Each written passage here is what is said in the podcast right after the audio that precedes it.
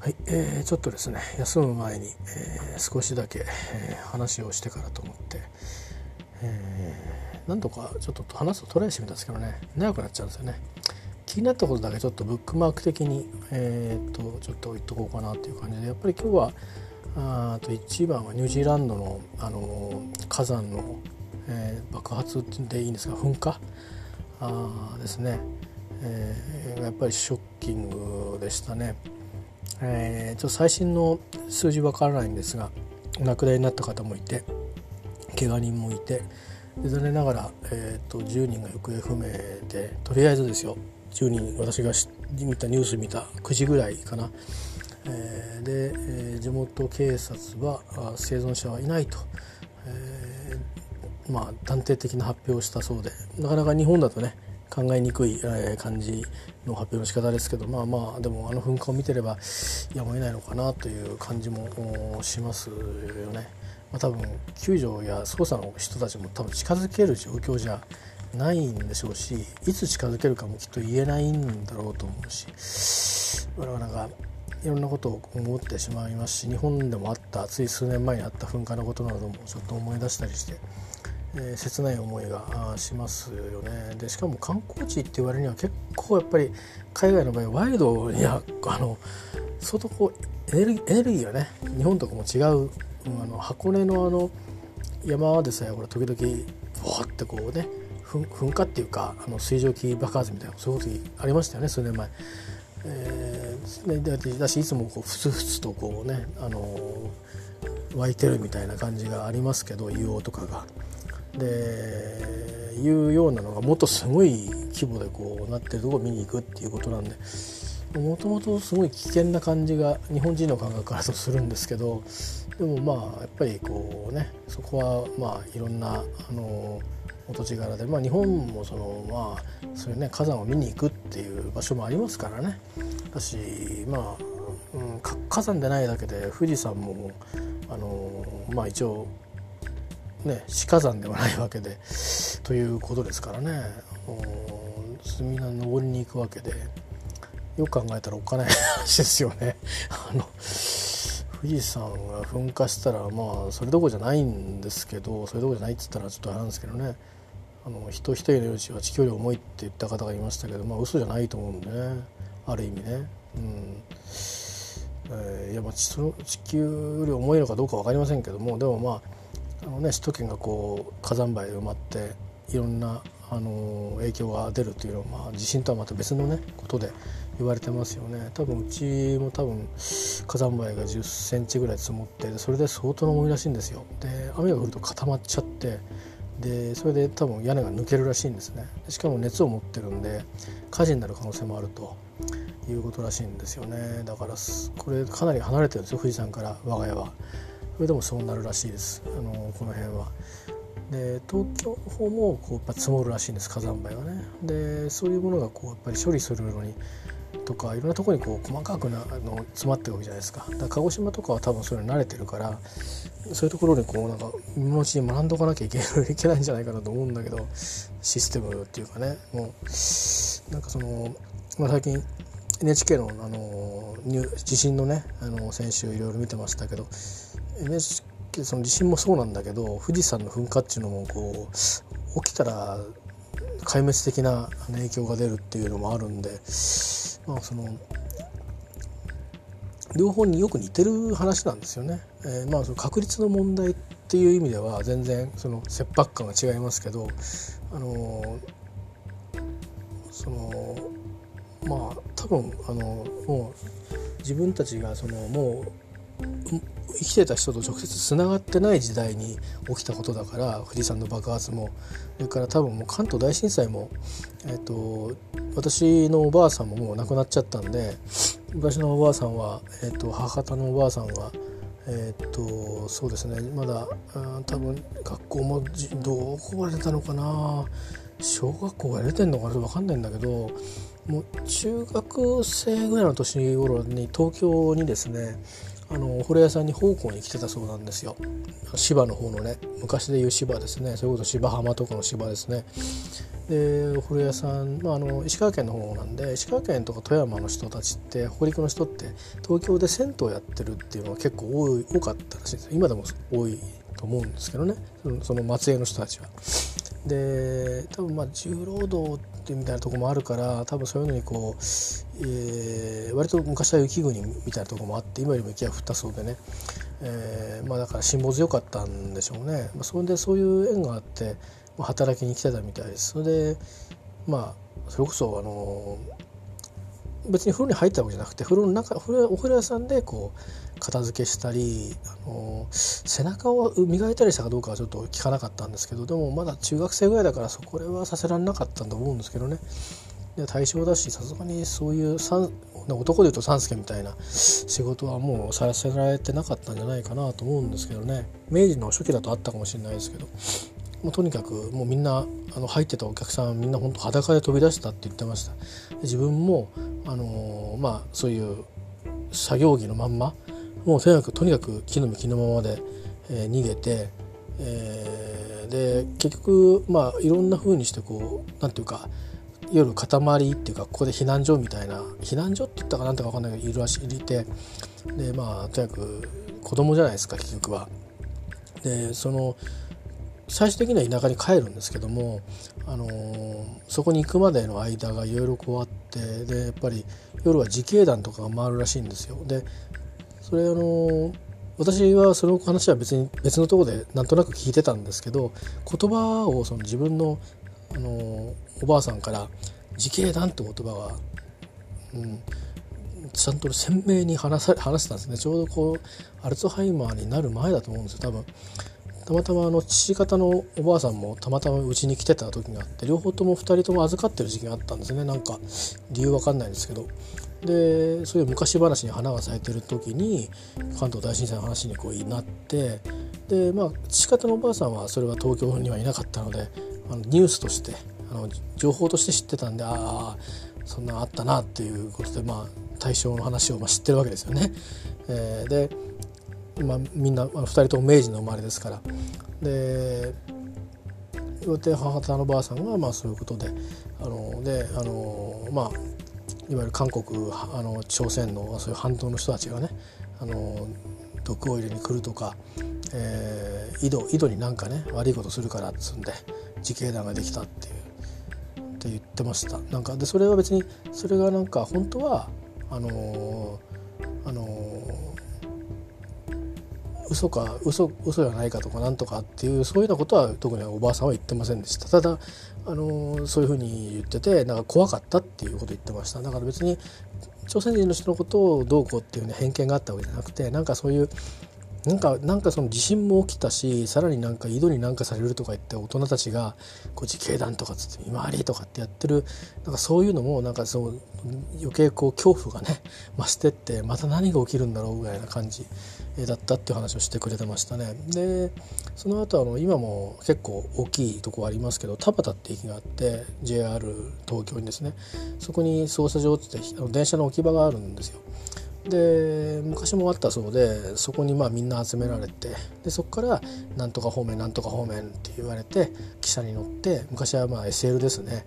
えー、多分で木の列車ですよあの銀河鉄道の夜で出てくるみたいな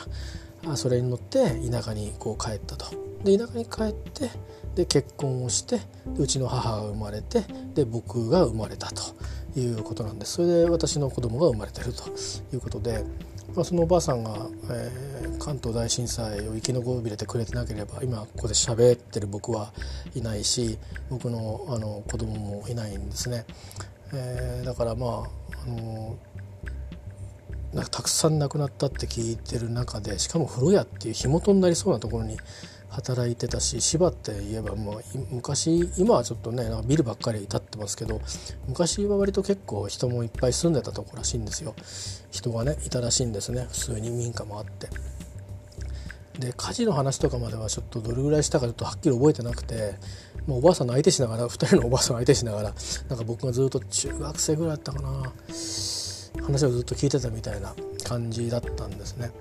まだ中学生ですね中学1年とかかもしれないですねなんか団地の中何回か引っ越してるうちの 2, 2軒目だったんで、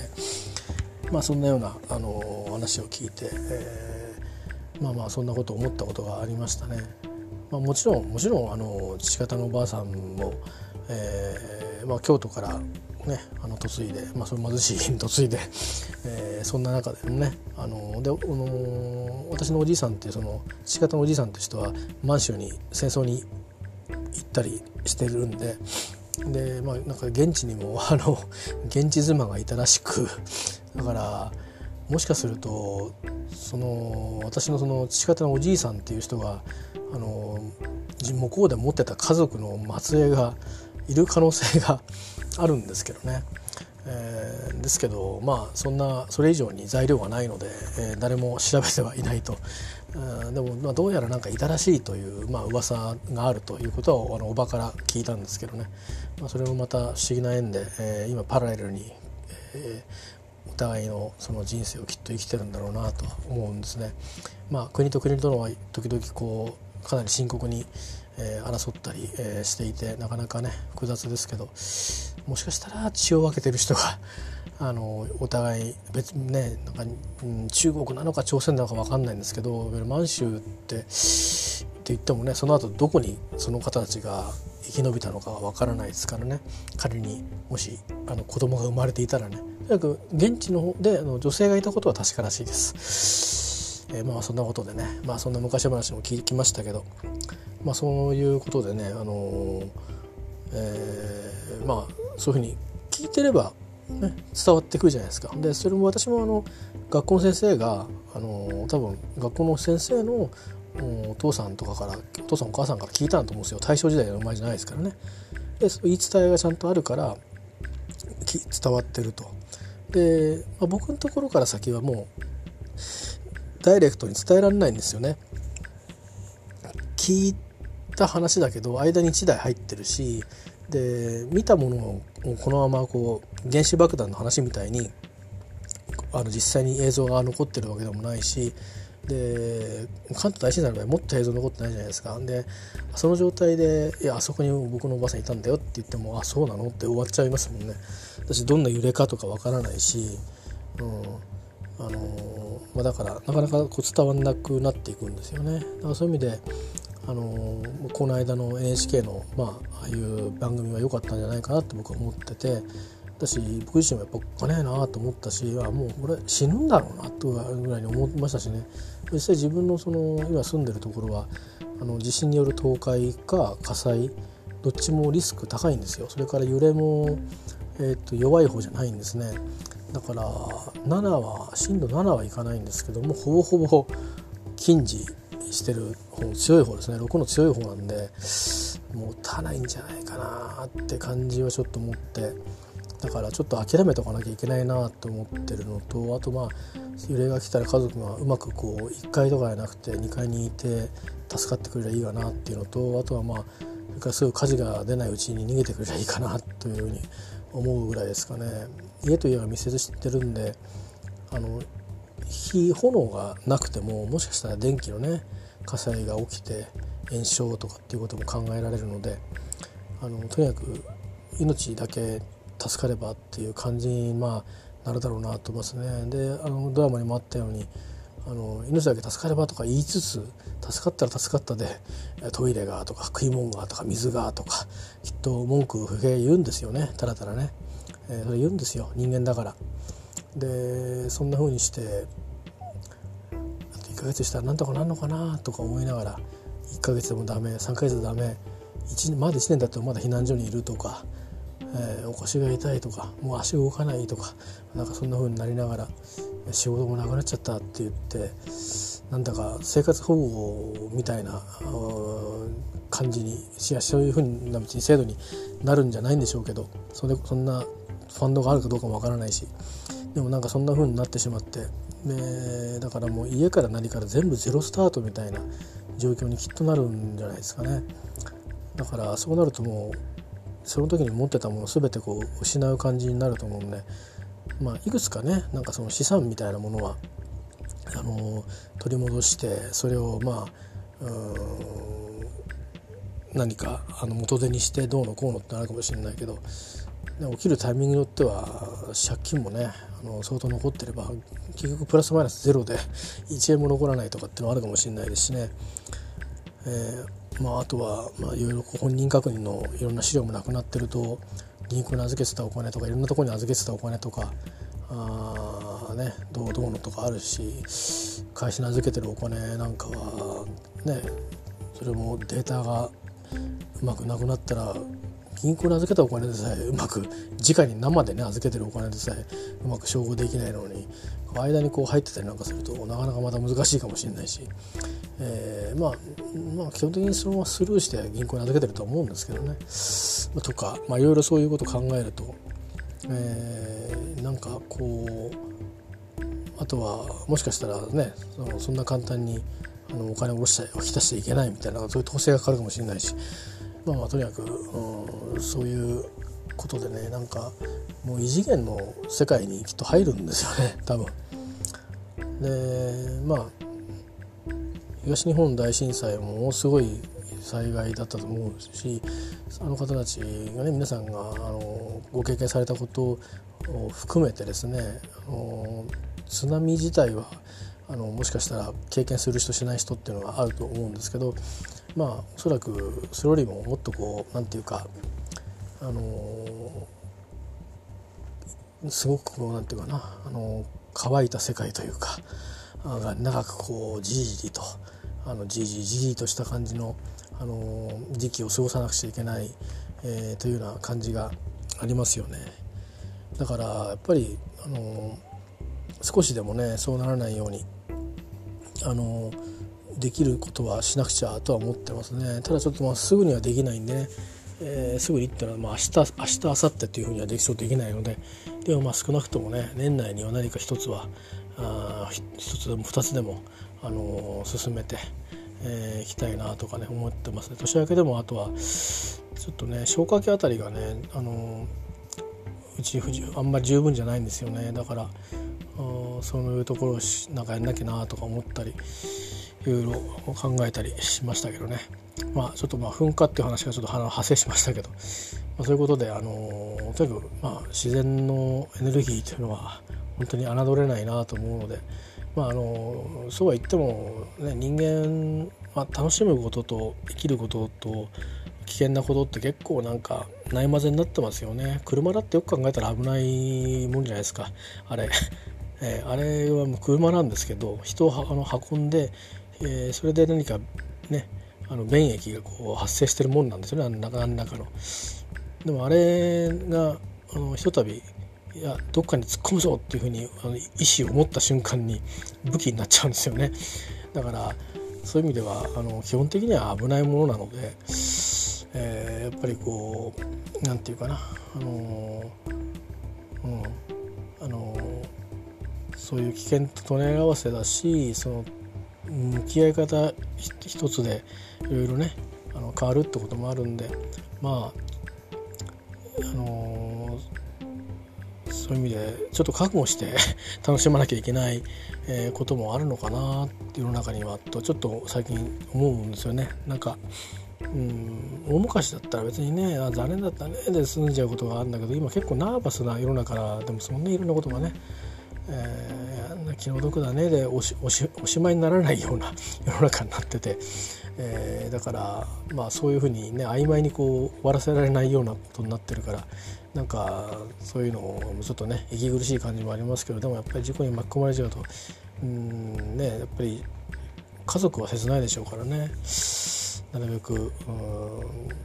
そういうのもねあのなるべくならまあち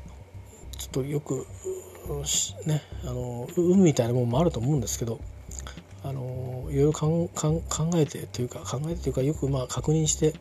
えー、覚悟して あの言わなきゃいけないんだろうなと思うんですけど、まあ、でもいずれにしてもちょっとなんかね、えー、生存者いないっていうそのあのあれはちょっとグッグッときたというか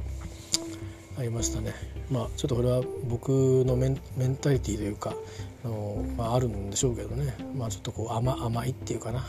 うん、そりゃそうだろうっていうことだと思うんだけど。まあちょっと長くなりましたけど、まあ、そんな話と。えーと、それからアメリカではえっ、ー、とあれですね。あのトランプさんの弾劾のなんか公聴会なのかな。なんかやってるみたいですね。ライブでさっき、えーと、中継してましたね。もうやってないかもしれないですけど。えーと、あとは34歳の首相がフィンランドに女性首相ですかね。女性首相ってあえて言うべきなのか言う必要がないのかちょっと分かんないんですけど、えー、誕生したということで。すごいですよね。34歳で国のトップですよ。ひとまず。えー、でしかも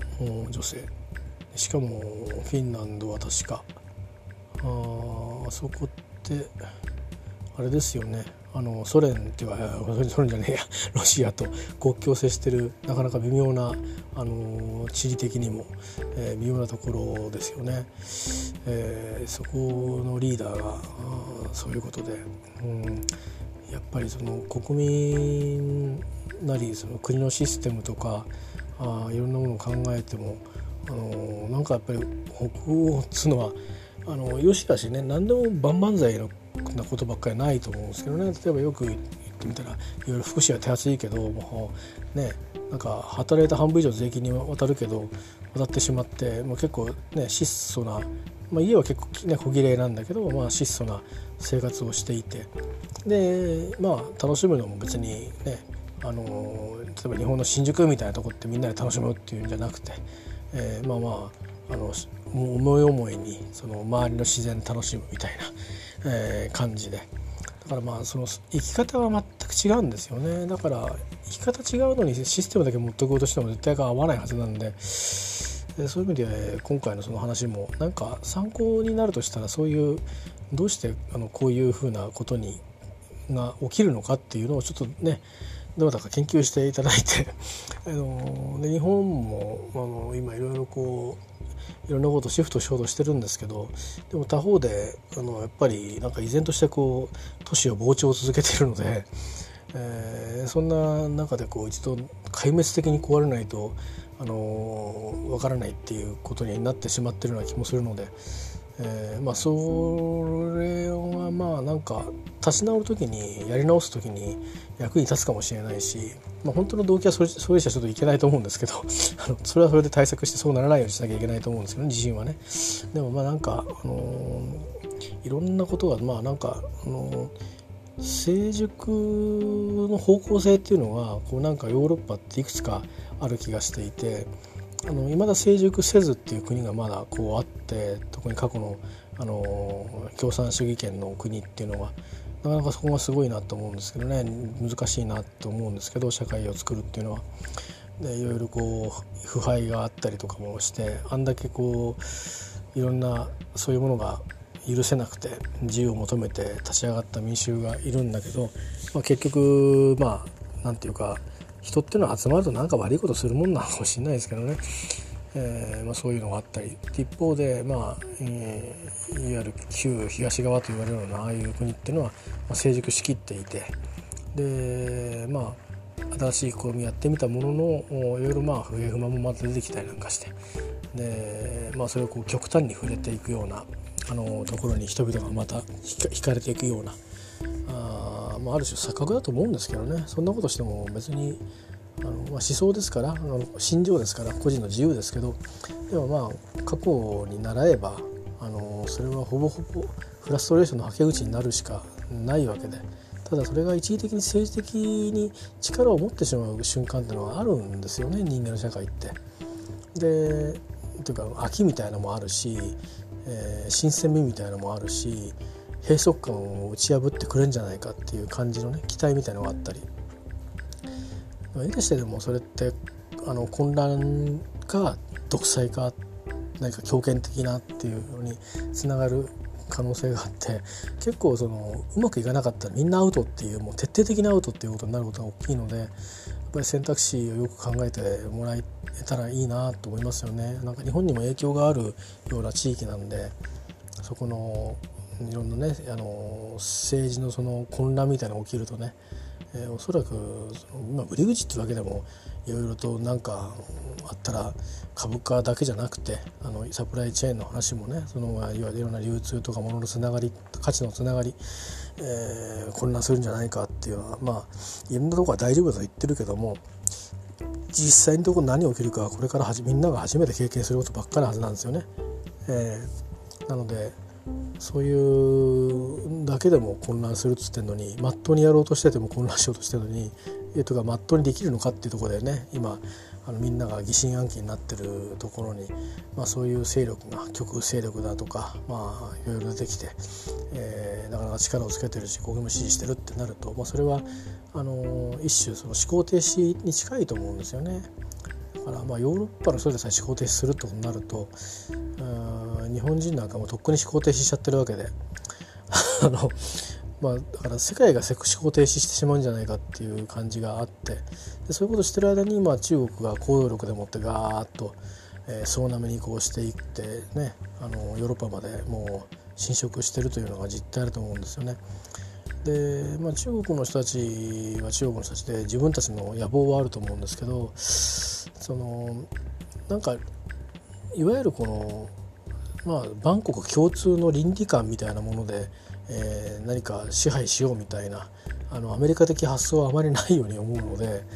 えー、そこがまたこうこのアジアの同じアジアの国としてちょっとこう日本人としてはじくじたる思いがあるとこですよね。中国の行動力と日本人のなんかあの正義感倫理観みたいなのがあさあの合わさるんだったら別に中国が覇権取ったって全然構わないと思うんですけど、うん、全然いいと思うんですけどね。なんかそういうタグが組めるといいと思うんですけどただまああまりにも政治体制が違うんで、あのそういう共同体っていうのは貿易だとか一時的に何か一緒の事業をすることができてもあの要は例えば簡単に言えばですよ中国共産党と自由民主党は合併できるかっていうことですよ、えー、多分できないと思うんですよね。えー、それはやっぱり民主主義国かどうかっていうことだと思いますよね良くも悪くも。だからそういう意味では、うん、そこは心配ですねあのそういう意味で。混乱がその今中東で起きてるような混乱っていうのがあの起きないかもしれないけどなんかすごくこう地下社会みたいなものがこの逆に出てくるような素地を生んでしまわないかなとそうしていくとあの別にもうお金とかの問題だけじゃなくて今はその兵器だとか薬だとかそういうものですよねだから本当あのアヘン戦争のあなんか逆をね仕掛けられたりみたいなことがあってあるんじゃないのかなってぐらいね気がしますよね。あのそれがアヘンであるかどうか別として何かそういうこういけないものをこうであの骨抜きにしてしまうようなあこともできるだろうしなんかその裏社会がなんか変に発達してしまうようなかつてのあのソ連ロシアかロシアの成り立ての頃に、まあ、そういうのが特にはびこったっていう話を聞いてますけど今でもあるのかもしれないですけど、えー、ね、物がないなんとかないっていう時にそういうものがはびこったり、えー、やけに離婚率が急増したりとか、まあ、そういう意味では、まあ、モラルの崩壊とかいろんなことがその起きたような話をね聞いたりしますんで若干心配なんですよねそこはね。別に日本がその、えー、いわゆるその世界におけるプレゼンスが下がっていくだとしても別にそれはそれでまた盛り返していこうと思えばいいのかもしれないし盛り返すよりもあの僕らがちゃんと自給できるようにあの少なくとも食料は無理にしてもその他あのお金とかの面でね必要なものを外から買えるだけの外貨を稼ぐ稼げるとかあの油を買えるようにするなるとかなってるいられるとかそういう基礎的なあの体力だけをちゃんと維持するっていうことだけをちゃんと考えた方がよくてまずは。それするためには最低限どれぐらいみんな稼がなきゃいけないのっていうことをやっぱりあの国があの後から統計出すんじゃなくて、えー、戦略的にそこをちゃんとですねあの守備をねあのこうちゃんとにグリップしといてほしいなと思うんですけどなんかあんまり誰もしないような気がしてまさか日本が潰れるわけねえだろうみたいなそういうふうに思ってるあの節があって。うん、潰れることはないでしょうし潰さないと思うんですよねその外資がいろいろ持ってますからね財資産をね、えー、だけど引き上げようと思えば引き上げられるわけですからね。結局そういうマネーっていうのは資本主義ってそういうもんですから。だからそうならないようにするために、うん、日本がこう常にこう生まれ変わっていくにはどうするんだっていうやっぱりそういうこととか、まあ、その最低限このレベルやらないと国民がもう生きていけないとかっていう、うん、だから本当にあのまあでなんか地震で発展途上国になっちゃうんだっていうふうに海外から思われてるという話も NHK のそのドキュメントなりニュースなりの中にドキュメントというかあのドラマの後の解説とかいろんな中にありましたけどあのそういうコメンテーターかな、うん、森永さんが言ってたかなちょっとなんかねあの人いろいろ割とこう NHK とかに出てくるとね普段柔らかいこと言ってるの急にね あの硬いこと言い出すからあれなんですけどまあまあしょうがないですね。学者さんですから、えー、まあまあそんなようなあことでね、あのー、働きブログでもいいと思うんですけどそれでもちゃんと自分たちの経済を自分たちで回せて食えない人間が出ないようにね多くならないようにっていうふうにやっていかないとあのリスタートできないですもんね。ですからまあそういう意味であの必ずしもこう成功パターンだけじゃなくてあのやっぱりこう悲観的に見てあのまあミニマムのミニマムで、えー、とかまあリスクがマックスであのね、利得がミニマムとかいろいろあるんですけどねそういうあの考え方がね古い古典的なやり方ですけどそういうやり方でもいいと思うのであのどういうふうなあの場合分けをしてちょっと、うん、単なるシミュレーションじゃなくてあのプランニングをねアクションプランをこう考えておいてほしいなというふうにつくづく政府に対しては思うんですよね。で本当はそれを野党がねなんかいろいろ研究会いっぱいやって議員ではないんだけど党員がそういうことをやってそれを議員があの委員会に諮るとかこういう特別委員会作りましょうよとかって言うとかそういう仕事をしてほしいんですよね。本当にもうなんか金返してほしいとかって思いましたよね今日はね。えー、憲法改正するするんだったらとっととやれと思いますよ本当に。もう本当にねあの野党も次の国会でもなんか桜追及するとか言ってますけどね、えー、それはそれであのなんかもう SNS かなんかやったらどうですかね 本当に。当でね。でも YouTube かなんかでやったらいいんじゃないですか？なんか本当お互いに お互いに YouTube ライブかなんかでやってもらってねずっと24時間委員会かなんかでずっと、うん、そうやってもらうと全然構わないですよね。うんでそれそれでいいんでで他ねそっちでもう少人数でね5対5みたいにやってるじゃないですか。あのなんかたまに出てきますけどあの官僚を詰めてるみたいな。あんな式で、うん、ちょっとこう安くどっかの会議室で やってもらったらいいんじゃないですかね。他に決めなきゃいけないこともいっぱいあるし、うん、あとはやっぱりその何ですかね。国会開くのに何億円もかかるってそのちょっとなんか変えられないですかね。分かんないんですけど。うん、なんかいやなんかあの議論するのにやっぱ人と人は会ってなきゃいけないだろうっていうのとあといろいろこう調整事ねあるし全部が全部こうあの盗聴のリスクもあるから無理かもしんないけどでもなんか全部のそのこの時代に全部の委員会が全部その議事堂議事堂に入ってこう全部閉塞的にやるのがいいのかっていうと日本の場合はただでさえね災害のリスクがあるんでまあリモート議会じゃないけどの可能なねあのなんかもうオープンな議論はあの要はその多少漏れても別に他の国のなんかあの日本の機密事項みたいなないやつね国会中継みたいにされるような話はあのオープンにしちゃっていいんじゃないのかなと思うんですけどね。うん、いわゆるそのあそこの議会でやんなくても,、うん、もうあの自民党とあの社民党をつないでじゃあ中継今回次やりますとかっつってやればもっと安く済むんじゃないのかなと思うんですけどね。わざわざ国会議事堂にだって国会議事堂って潰れるかもしれないですよ。この際本当にと言いますけど。あの地震来たら。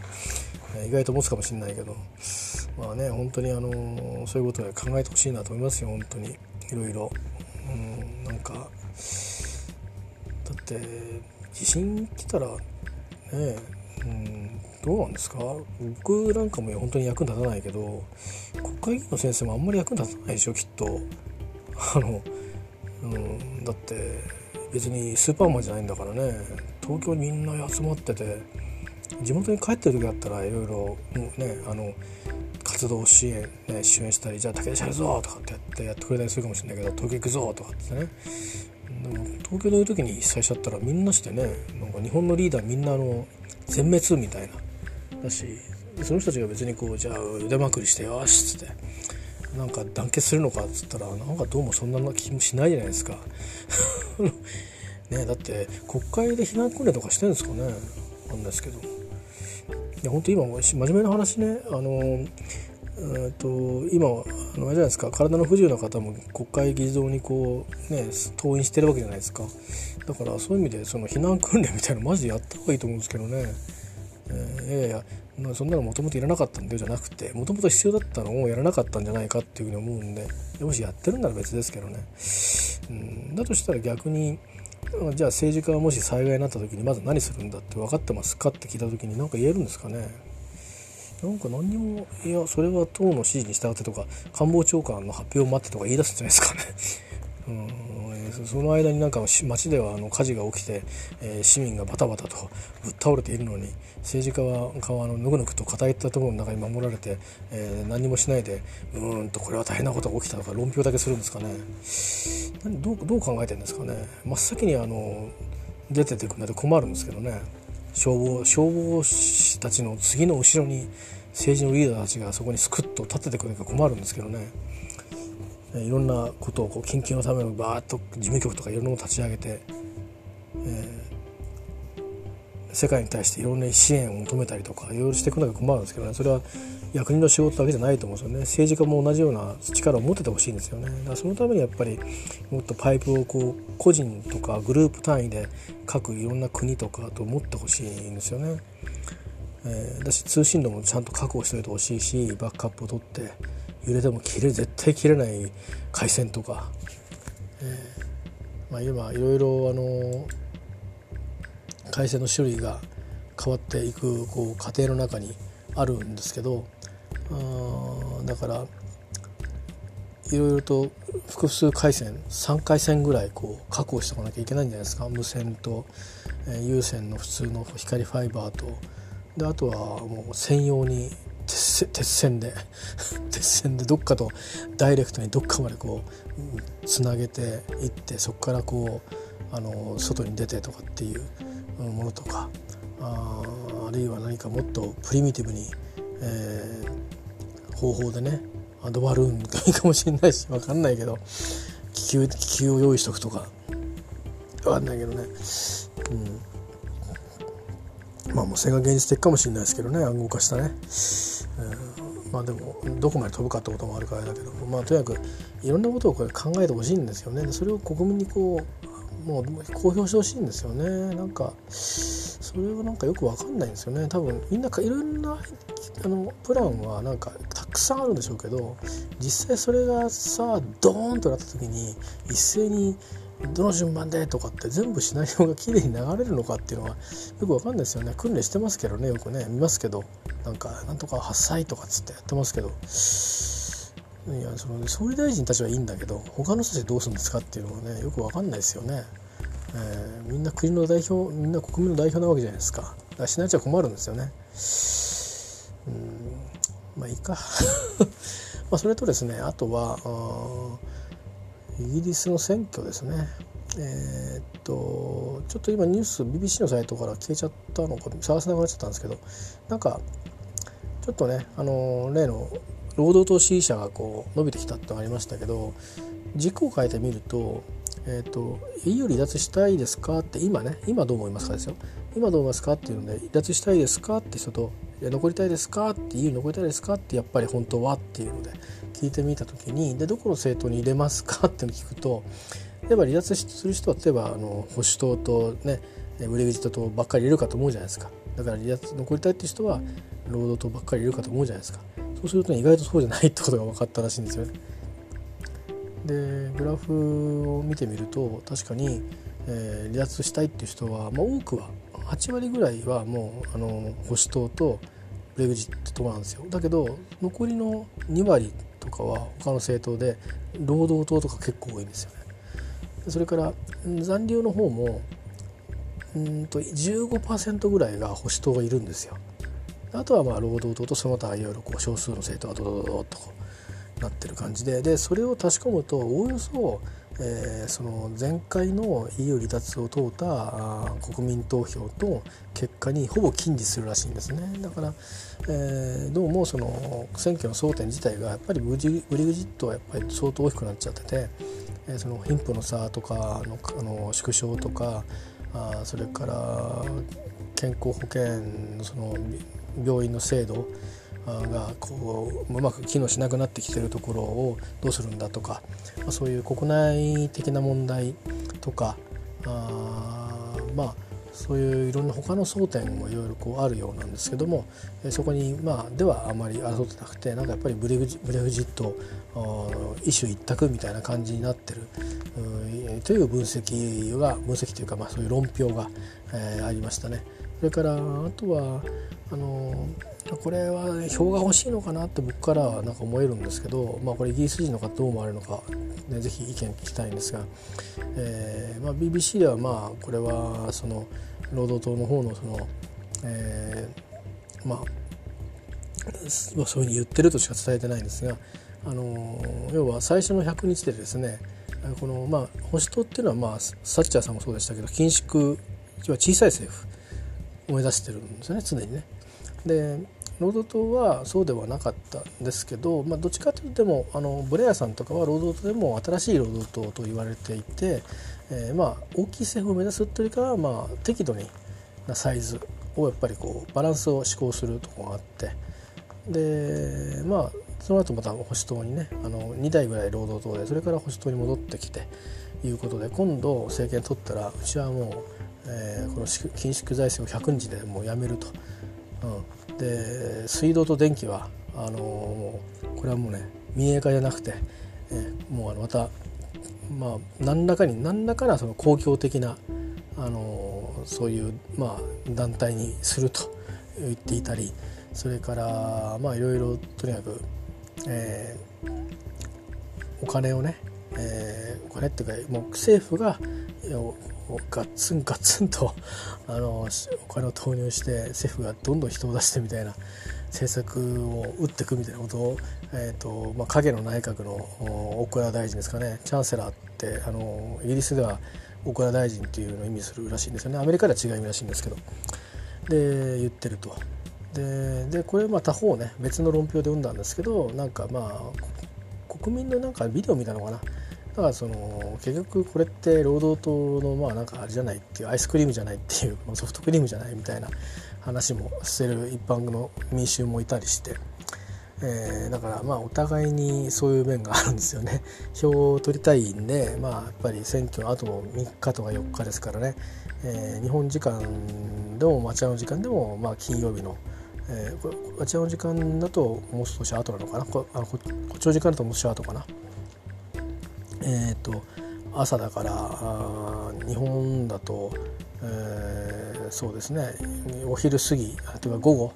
になったぐらい金曜日の。で向こうは朝になるともう結果で分かってるわけですね、えー、に向けて、えー、でですから12日は投票日ですからもうあと2日しかないんですよね。だからもうどんだけでも言うじゃないですかね。やっぱ落ちでどっかっていう最後の1票こうどうしようかなって思う時にやっぱやっぱり労働党みたいな。いいかなちょっとぐらいみたいな、うん、いっぱい金使ってるんだらいいやみたいな。その代わりすごいんですよ。労働党の今回ちょっとすごいところは労働党ってこれ弱者の政党みたいな感じするじゃないですか。ところがその低所得者低収入者もうもうちょっと税金払えるよねっていうふうに、えジェレミー・コービーは言ってると。そこがねなかなかチャレンジャブルだなと思ってるんですよ。でそこは多分うんこれはねすごくちょっとチャレンジャブルだと思うんですよね。でだから逆言うとそれで案外その投票行動がちょっと微妙にこうクロスしていくんじゃないかなって気がするんですけど多分ね中間層を労働党は取り込みたいんだと思うんですよね。えもちろんお金持ちはもうコンサバティブにおおむね入れると、うん、入れるとか、まあ、どっちかっていうと労働党よりお金持ちでも労働党寄りの人たちもいるし、あのー、決まっちゃってると思うんですよね投票行動は。でいわゆるその低所得者とかっていう人たちもそれぞれに政党があると思うんですけど多分でもやっぱり与党よりも野党の方が支持してる人が多いんじゃないかなと思うんですよね一般的に。あのーだけどそのね頼りになるようなその政党が労働党がもうちょっと払えるよね税金と言ってるっていうのはかなり現実的な話をしてるんだと思うんですよ。えー、それをまあ多分決議した上で言ってるんでしょうからその単なるリーダーが思いつきで言ってるわけじゃないでしょうからあるそのリーダー周辺のブレーンたちもそういうふうに言ってるからそう言ってるんでしょうからね。で、えー、いうことでいやそうかそうかと、うん、そこまでやるんならやるんならまあまあやってみたらいいじゃないというふうにこうなんとなく、えー、緩やかな合意を取り付けた結果投票してっていうふうに あの持ってきたいのかなと思ってるんですけどちょっとうがってますかね、えー、まあそんなようなあの話が、えー、あったりしてちょっとまあ見てました。えー、ですね。えっ、とあとね今日は本当はこの話終わった後にあのブルースカーアーカイブスっていうグループの紹介しようかなと思ったんですけど、えー、なんだかんだで遅くなっちゃったんで、えー、寝なくちゃなと思うんであの今日はこんなとこにしておきます。なんかフリーにダラダラしゃべりしちゃいましたけどごめんなさいね、えー、結局そういうことになってしまいました、まあ、あとはロシアのねドーピングの話とかもうよく分かんないですね。なんか なんでなんでしょうね。嫌がらせってわけないんですよね。本当にどうなんですか？あれどう本当のことが分かんないっていうかそこまでヘマこくんですかね？ちょっと分かんないんですけど。そんなにそんなに隠す隠してなんか強くしようって言われてもうソ連でもないですからね。何のためにという感じがそういうことしなんかドーピング依存とかそういうですかね。ちょっと分かんないんですけど。なんかロシアを排除したいっていう勢力がなんかあるんですかね。よく分かんないですけどね。なんかちょっと、うん、消せないですね。いや強い昔はねソ連とか強かったからソ連に帰ったら結構よくやったみたいな感じで逆に良かったんですけどね。なんか、うん、個人で参加してってっていうそれってオリンピックなのっていう感じがするんですけどね。えー、いやなんかじゃあみんな個人で参加すりゃいいじゃんっていう感じになっちゃいますよね。なんかね、まあ、禁止にするとあのいろいろ問題があるからでしょうけど。逆に僕たちからも非難が出るからでしょうけどね。よく分からんですななんかね。まあでもまああの東京でやるんで、まあ、あのできたらねなんか普通に出れたらいいんですけどね。まあ、ボイコットするとかっていう国がないだけいいのかもしれないですけどボイコットさせないようにそういうこと言ってるんですかね。分かんないな。ちょっと分かんないですけど。これでも開催国ってあんまり物言えないんですね結局ね。なんかこうやってやってみると。なんかやらせてやるからなみたいな感じになってるところが。これ果たしてなんかまあ子供たちはきっといい思い出になると思うからいいのかなと思うんですけど。なんかこうちょっと後味悪いことにならなきゃいいなと思いますけどね。つくづく。ね、そんなこと思ったりあとはなんか香港のあれですよねあの対立が続いてますけどどういう出口でいくんですかねこれ。まあ、いろいろなんか海外の支援とか支持とかって言ってますけどこれ根本の話にだんだん近づいていっちゃいますよね。要はこれ落としどころって多分中国は選択できないと思うんですけど一国に制度を続けるっていうこと以外に多分これ落としどころないんですよねこれおそらく。だけどもう一制度にするっていうか一制度にするっていうか一国になるっていうのが一回決まっちゃってるからでそれを、まあ、僕らのみたいな国だとやっぱりやめたってことが言える言えなくもないんですけど、ね、中華人民共和国がそれを言えるかというと、言える国ではまだないと思うしいつ言えるのかもよく見通せないですよね。だからどうするんですかね。うんいや本当最後はこれ強行であのガーって来られちゃったら本当にいくら群衆がわーって来ようがいいんだっていうことでみんな逆賊っていうことになったらもしかして国際世論がどうしたというこれはもうこいつら全員ボートであると。してあのなんかとんでもないあの取り締まりをし始めたらこれ大変なことになりますよね。だから難しいですねこれね。これも常任時国ですからね中国もね。でロシアは何も言わないでしょうしアメリカは結局あのこのトランプさん動機が不純なんで えー、やっぱ自分のことをこう回避するということがあって決議していて本当に香港の人の人権をなんていうことではないという話も一説にはあるのでまあ難しいですねこれね。日本としてもうん多分形通りのことを言うしかできないんですよね結局のところは。いやもう習近平さんいいですと来なくてと、うん、私たちとはやっぱり組めませんわというとこ言えるところを言うまでに感情的にはなれないですよね。さすがにさすがに中国あって暮らしてる会社も多数人も多数ある我が国なのでそれを考えるとうかつなことはやっぱ言えないわけですよね。でそこが難しいですよね。その人権だとか人の命だとか人の自由だとか。だから中国が少し軟化できるように、えー、ななまあそういう香港の人から見るとあんな日本ふざけんなってことかもしれないけど、えー、少しでもそういう少しねあの手を緩めてくれるような風に、えー、こう持ち上げるっていうぐらいな感じのことをうまくやりつつであの国際社会で協調しませんかっていう風に持っていくぐらいしかまあ日本が取れるポジションはないのかなって気がしますね。あとまあ香港の人々にとってもそのの最悪の事態を避けるためにもまだそういうことになると思いますよね。そこから先やっぱりその香港の方たちが、まあ、中国人として中国人同士として、えー、話し合う、うん、いわゆるその、まあ、自治をやっぱりもう認めてほしいというふうにして中国流自治じゃなくて、えー、あくまでまあ中国の人中国の国でいいからあ香港のその自治を、うん、続けするようにあの法制度をやっぱり変えてほしいと。いうことをやっぱり言ってで本当はもしかしたら約束するけどやらないかもしれないけどあった。じゃあ30年後にやろうと。いうようないうようなことぐらいしかとりあえず今はなんかできないんじゃないかなっていう気がするんですけどね。どうなんですかね。ちょっと専門家の方やったら意見聞きたいんですけどね。なんか難しいですね。ぐらいの意見ばっかりしか見ないんで。それぐらいだからやっぱりこうなかなかあの超大国でしかもあの過去の